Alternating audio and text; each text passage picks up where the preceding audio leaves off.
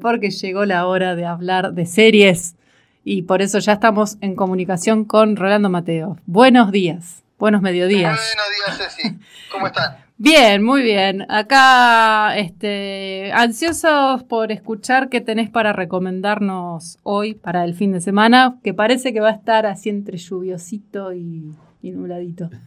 Así que. Ah, bueno, bueno, bueno, está bien, está bien, es agradable. Bueno, eh, como sé que estamos cortos de tiempo, me voy a adaptar a estos pocos minutos y ya me voy despidiendo, entonces. bueno, no, no, no. no, no, no para tanto.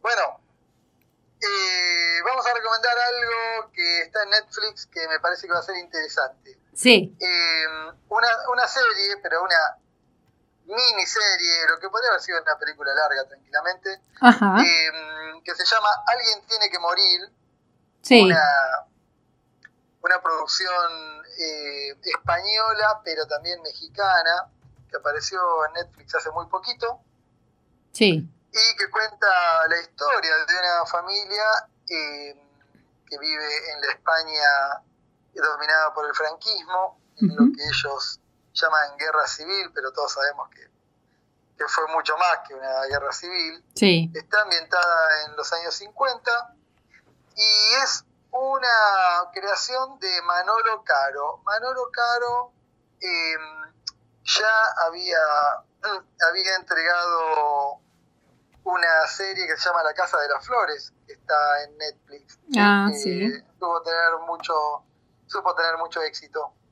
Eh, en este caso se mete en otro tipo de producción, hace una serie, como dije recién, de tres capítulos que deben tener un promedio de 50 y pico de minutos, y eh, en la que nos cuenta de una manera un poco más sórdida que las producciones anteriores que la había encarado, la vida de una familia en los años 50, una familia encumbrada, una familia que trabaja abiertamente para el régimen de Franco, una familia que nos muestra cómo no tiene problema en, en esclavizar obreros para, para trabajar en distintas fábricas, que no tiene problema en eh, sacarse de encima a alguno de una manera violenta, no tiene problema en andar denunciando homosexuales Mm. que ellos consideran desviados, ¿sí? Bueno, muchas cosas de, de la ideología reinante en esta época, en esta época de furor del franquismo, ¿no es cierto? Sí.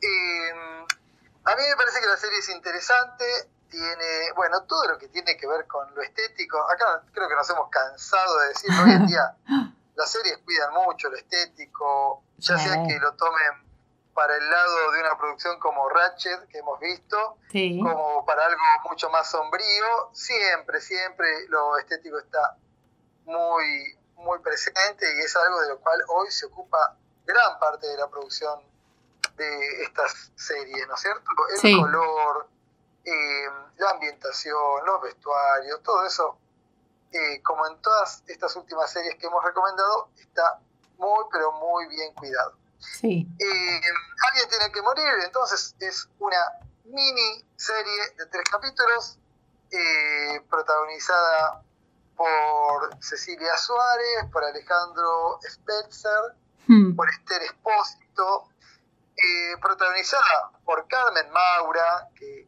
está genial, pero Ay, genial en su sí. papel como siempre. Carmen Maura No falla. no puede, no puede actuar mal. no Nunca decepciona, mal. ¿no? Y hace acá un papel de una señora que vamos a odiar fuertemente cuando esté tratando de perseguir a los que ella llama los rojos, ¿no es ¿cierto? Claro.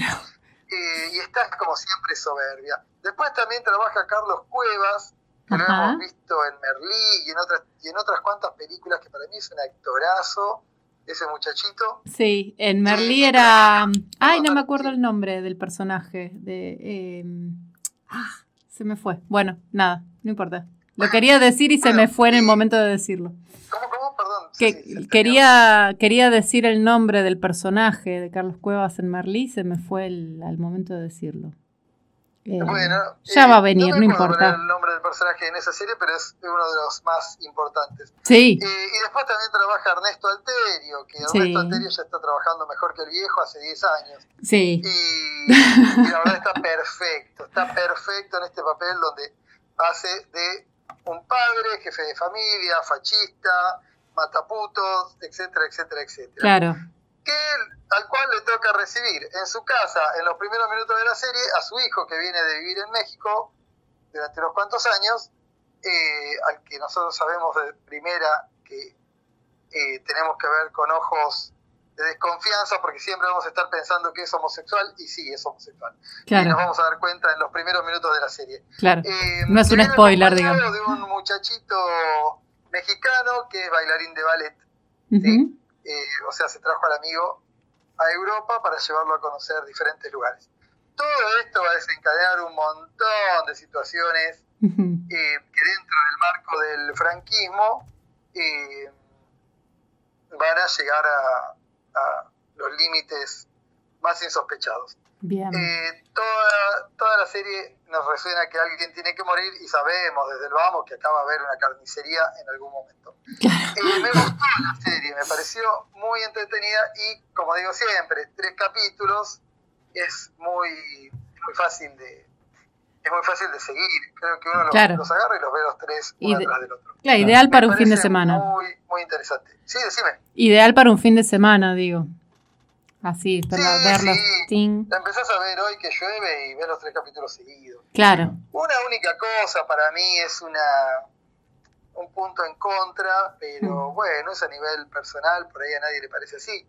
Pero quiero decir que el mexicano, que es el bailarín de ballet, que interpreta al personaje amigo del protagonista, eh, eh, aparece siempre en. Se llama Isaac Hernández, y aparece siempre en la serie y pareciera que todo el pueblo español, femenino y no femenino, quiere tener sexo con él, se desgarra las vestiduras, ¿viste? Claro.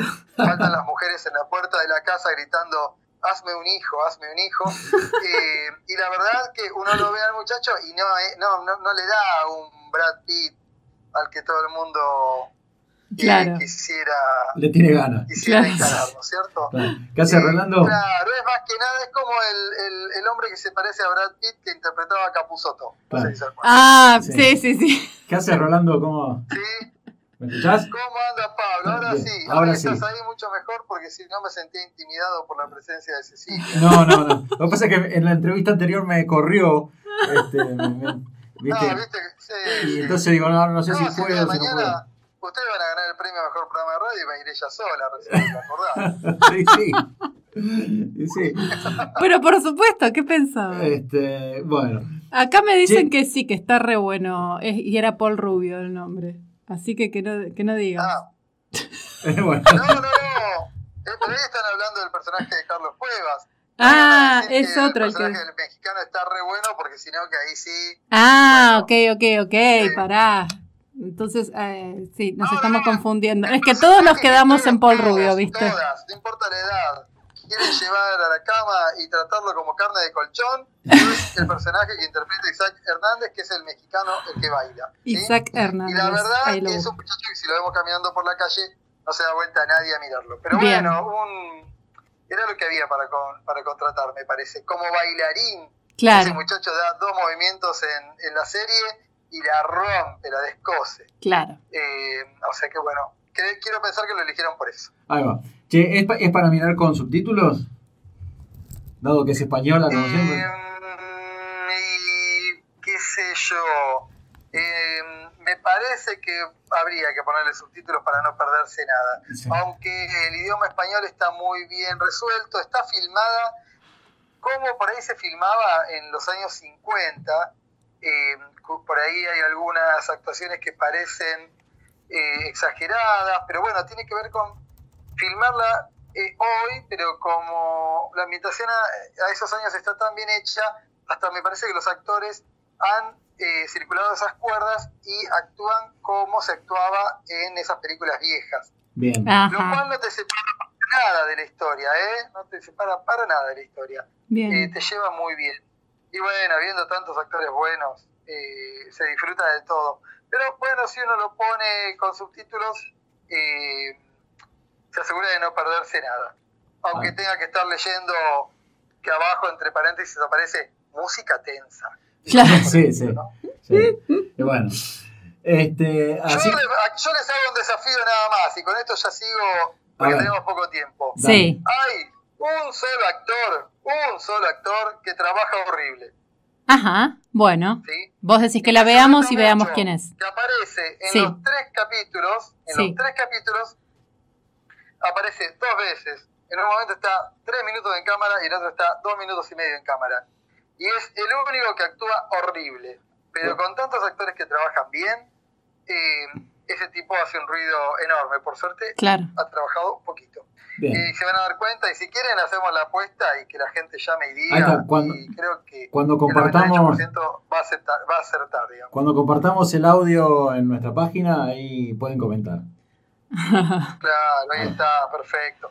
Bueno, Yo te voy a decir una de cosa. que está muy ligado a Ah, esto, sí, que es un documental de 2018 que se llama El silencio de los otros, sí. que creo que en algún momento lo hemos nombrado, que precisamente tiene que ver con los reclamos que hoy en día están haciendo las familias que tienen eh, asesinados, desaparecidos, que tienen bebés robados durante la dictadura eh, de Franco, Sí. porque aunque ustedes no lo crean, ¿saben cuántas similitudes hay entre las dictaduras latinoamericanas y el franquismo? Muchísimas, muchísimas. Sí, casi todas. Esta gente, lógicamente, no tiene la puerta abierta para hacer ningún reclamo sobre sus familiares muertos y desaparecidos. No tiene la posibilidad de hacer un reclamo sobre esos hijos que le han robado. Eh, y han tenido que eh, han tenido que man- man- moverse por el mundo e iniciar diferentes causas en diferentes lugares.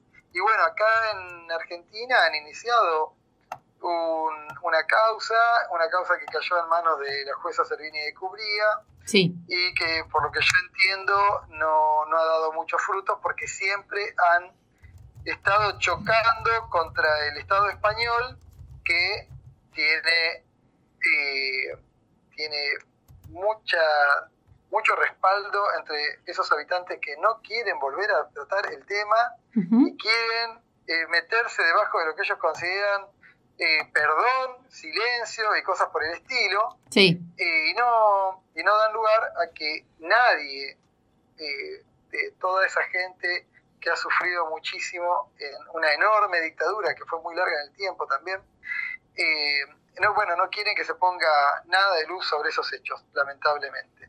Hoy en España, después de haber muerto Franco, ¿cuándo murió Franco? Como en el setenta y pico. Ah, ¿no? sí. Bueno, eh, mm, han pasado, no sé si en el 74, no quiero Sí, eh, eh, chamullar, pero eh, han pasado desde el setenta y pico tantos, pero tantos años y nunca se consiguió absolutamente nada.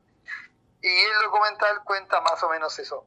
¿Para qué es útil verlo? Para darse cuenta que acá, allá y en todos los lugares, los discursos para otorgarle el perdón a esta gente que ha hecho desastres son muy similares. sí, Y las acciones de esta gente, eh, tortura, persecución, asesinatos, fosas comunes, eh, desaparición de bebés, etcétera, etcétera, etcétera, se repiten en todas estas situaciones, no importa de qué país estemos hablando, Así es. Eh, lamentablemente. en el 75 falleció Franco y lo que quería decir respecto de esta que comentabas es que justamente además pone en perspectiva eh, lo- el valor de, de los juicios de memoria, verdad y justicia acá en Argentina, Mm.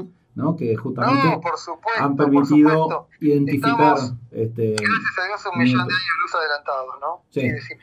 No, no, eso, que han permitido identificar eh, fosas comunes, han permitido el desarrollo de, de- lamentablemente, pero bueno, han permitido el desarrollo del equipo de antropología forense, el surgimiento, de sí. la, tarea Encontrar de, nietos. la tarea de madres, abuelas e hijos, ahora son hijes, este, que, Sí. que siguen manteniendo esa viva esa memoria por la verdad y la justicia. ¿Cómo se llama entonces la- el documental? Bueno, el documental se llama El silencio de otros y, y es un documental de una hora y media que yo voy a decir la verdad, no es un documental extraordinario, no es un documental 10 puntos, pero es un documental que sirve para darnos cuenta cómo se manejan estas situaciones en todos los países del mundo y encontrar muchas relaciones con lo que ha pasado acá.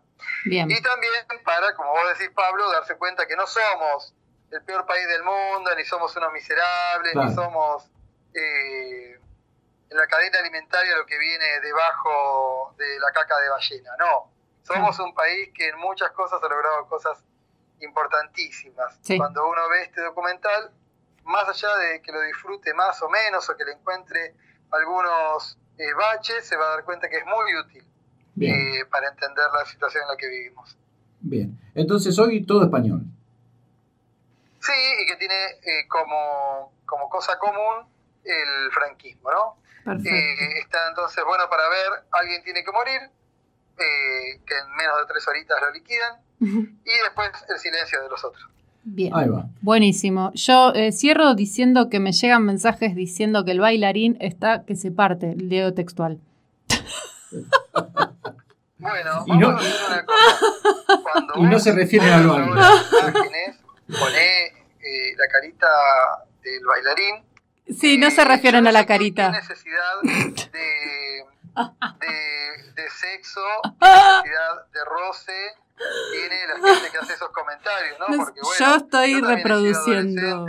Y me he sentido por ahí atraído por la enorme ebullición de hormonas a determinadas mujeres que, viste, hoy en día me hacen sentir un agrandador del oro, como dice Dorita. No, pero bueno, sobre gusto no hay nada escrito. Eh, y bueno, así, así es, este, sobre gusto no hay nada escrito, así que bueno, yo reproduzco lo que llega acá como mensaje, como interacción con, la columna, así que no, no he visto la serie, así que tampoco puedo decir nada. Está muy bien, para hacer las cosas eh, justas, yo que doy mi nombre y pongo la cara, me gustaría conocer el nombre y... No, no, no, se revelan la fuente. No, no, no importa. No se Quedo para más adelante. Secreto profesional. me dicen. Ah, yo, antes de darle al, Yo, si yo fuera homosexual, antes de darle al, al mexicano, y creo que había un par de palomas que estaban mejor no. Eh, que se ven ahí cuando hacen tiro al pichón. ¿sí? E incluso creo que había un, eh, un estanque que aparece en el club donde hacen tiro al pichón, que era más sensual que el, que el, que el mexicano. Pero bueno, bueno de cada uno. Bueno, bueno. Veremos la serie y sacaremos nuestras propias conclusiones. hiciste todo esto para, para generar enganche en la serie. Totalmente, sí, totalmente. Sí, sí, es para eso nada más. lo, demás, eh, eh, lo demás es todo broma. bueno, vean el silencio de nosotros después eh, de haber visto la serie. La serie la van a súper, súper disfrutar. Las actuaciones son increíbles, incluso la de este muchachito mexicano, que pobre, lo hemos reducido a, pobre, claro. si es un sex símbolo o no, y en realidad es un extraordinario bailarín, un extraordinario bailarín. Veremos entonces cómo baila que, nos van a hacer disfrutar mucho de, esos movimientos. Muy bien. Bueno, nada más que eso por ahora, chicos. Le hiciste arder las, le hiciste, le hiciste arder las orejas al pobre mexicano, pero te agradecemos nosotros este, el contacto y la columna, como siempre, con Miravoz. Así que nos estaremos encontrando la semana que viene. ¿Te parece? Bueno, chicos, sí, será así. Eh, que la pasen muy lindo y ojalá que, que disfruten de estas de estas recomendaciones. Ahí va. Eh, disfruten el fin de semana. Igualmente. Igualmente para vos, un abrazo.